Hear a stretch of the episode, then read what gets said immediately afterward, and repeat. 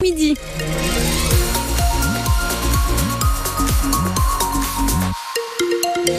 Pour aujourd'hui, le ciel est couvert, le temps est humide. Cet après-midi, on aura même le droit à quelques gouttes de pluie par endroit. Et pour les températures, c'est entre 12 et 14 degrés qui sont attendus. L'info, c'est avec vous, Damien Robin. Bonjour. Bonjour, Justine. Le Catalpa Festival est annulé cette année à Auxerre. Ah, une déception pour les amateurs de musique quand on sait que ce festival propose chaque été toute une série de concerts gratuits dans le parc de l'Arbre Sec qui attire des milliers de spectateurs. Ils étaient 52 000 l'an dernier, c'est le record. Mais voilà, hier, la ville d'Auxerre a annoncé que l'édition 2024 n'aura pas lieu en accord avec l'association Service Compris qui gère le Silex et le Catalpa. Le festival est en déficit, explique son directeur Sylvain Briand. Briand. Il y a les contraintes budgétaires, 10% d'inflation depuis 3 ans, depuis 2021, c'est dur. On connaît une autre série d'inflation qui, est liée aux Jeux Olympiques. Les Jeux Olympiques euh, prennent une partie du matériel euh, partout en France. Il y a une concurrence plus féroce euh, renforcée sur les, mêmes besoins au même moment. C'est du matériel scénique, c'est du, c'est du câble électrique. Nous, on a 10 km de câble, ça se trouve pas comme ça. C'est du barriérage, c'est des plaques de protection pour le sol, c'est des agents de sécurité évidemment. Mais voilà, les alertes viennent aussi de tout le réseau. Hein. Par exemple, le Hellfest a déplacé ses dates, qui avait lieu normalement sur le week-end de la fête de la musique, là, c'est le même week-end que nous. Le Hellfest, quand il se met en route, euh, c'est euh, une douzaine de scènes, je crois, c'est euh, des intermittents, c'est des gens de sécurité qui sont mobilisés et qui, du coup, par capillarité, posent problème à tout le reste du réseau. Donc ça vous fait une sacrée concurrence. Voilà, en fait, voilà, vous avez tout saisi. C'est cette multitude de facteurs qui fait que c'est compliqué. Mais les organisateurs pensent maintenant à se relancer pour l'année 2025, le Catalpa Festival qui a déjà été annulé trois fois en 2016 pour des inondations en 2020 et 2021 à cause de l'épidémie de Covid. Euh, beaucoup de monde sur les routes aujourd'hui à l'occasion des départs en vacances. Bison Futé hisse son drapeau rouge en Auvergne-Rhône-Alpes. Des difficultés sont attendues aujourd'hui et demain, notamment sur l'autoroute A6 en Bourgogne. Et puis la grève des contrôleurs de la SNCF se poursuit depuis hier soir 20h jusqu'à lundi matin 8h. Ils sont nombreux à avoir stoppé le travail pour exiger une revalorisation de leurs primes face à l'inflation. Résultat, service réduit de moitié sur les lignes TGV ainsi que pour les intercités.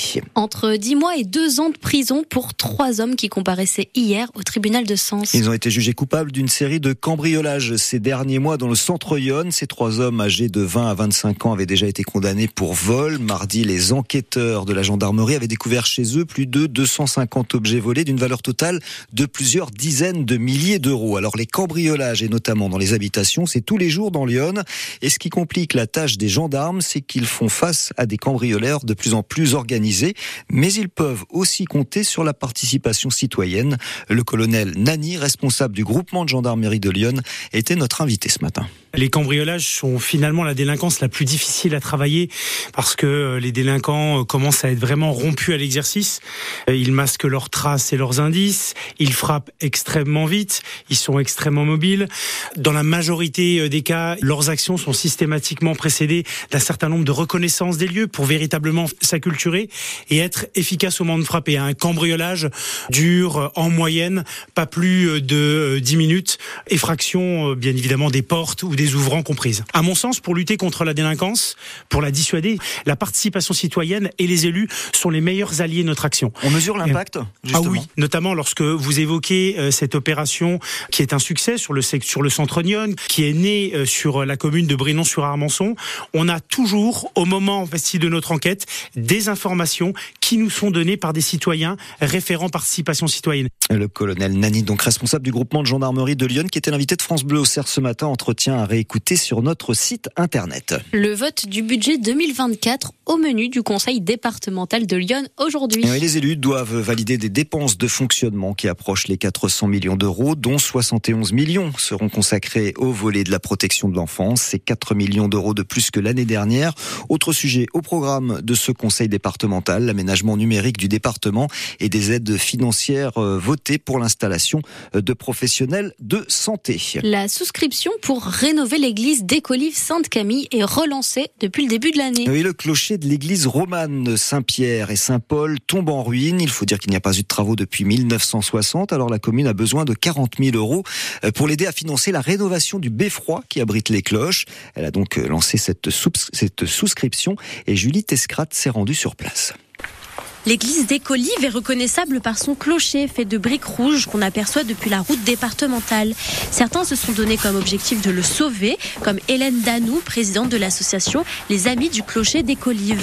On a eu un peu de mal avec les, les mairies précédentes euh, qui euh, ne voulaient absolument rien faire. Son association permet de rénover le mobilier de l'église. Euh, on a refait des tableaux, on est en train de, restaurer, de faire restaurer un autre tableau qui, est, qui a été aussi classé, mais on n'a pas les moyens pour euh, faire des travaux de, de foncier. Datant du XIIe siècle, les derniers travaux datent de 1960. Le toit tombe en ruine avec des chutes de placo dans l'église. Pour le maire de la commune, Philippe Van Temsche, c'est un projet primordial. Déjà, je dois dire qu'il faut avoir la volonté euh, politique de vouloir le faire. Donc c'est notre cas. Alors effectivement, ça coûte de l'argent, mais euh, le problème, c'est que plutôt que d'attendre d'en arriver à des sommes euh, faramineuses pour rénover un bâtiment, on vaut mieux faire des petits travaux d'entretien régulier pour éviter d'en arriver à, à ces sommes-là. Quoi.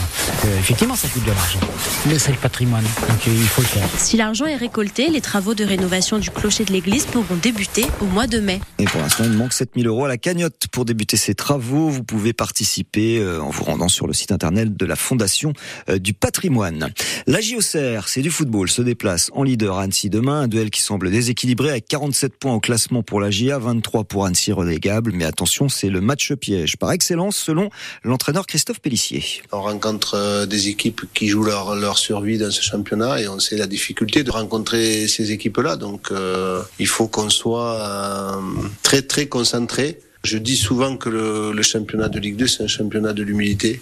Donc il faut être déterminé, froid, mais avec beaucoup d'humilité. Les joueurs sont prévenus, donc, euh, donc voilà, j'espère qu'on pourra bien le négocier. Annecy, AGIA, coup d'envoi demain à 19h. Il en sera question bien sûr ce soir dans 100% AGIA à partir de 18h. On termine avec le Conservatoire intercommunal de musique de Tonnerre qui organise aujourd'hui une masterclass tango avec le trio Tazis. Elle a lieu entre 16h et 17h30 et sera suivie d'un concert gratuit avec la classe de flûte et de piano du Conservatoire.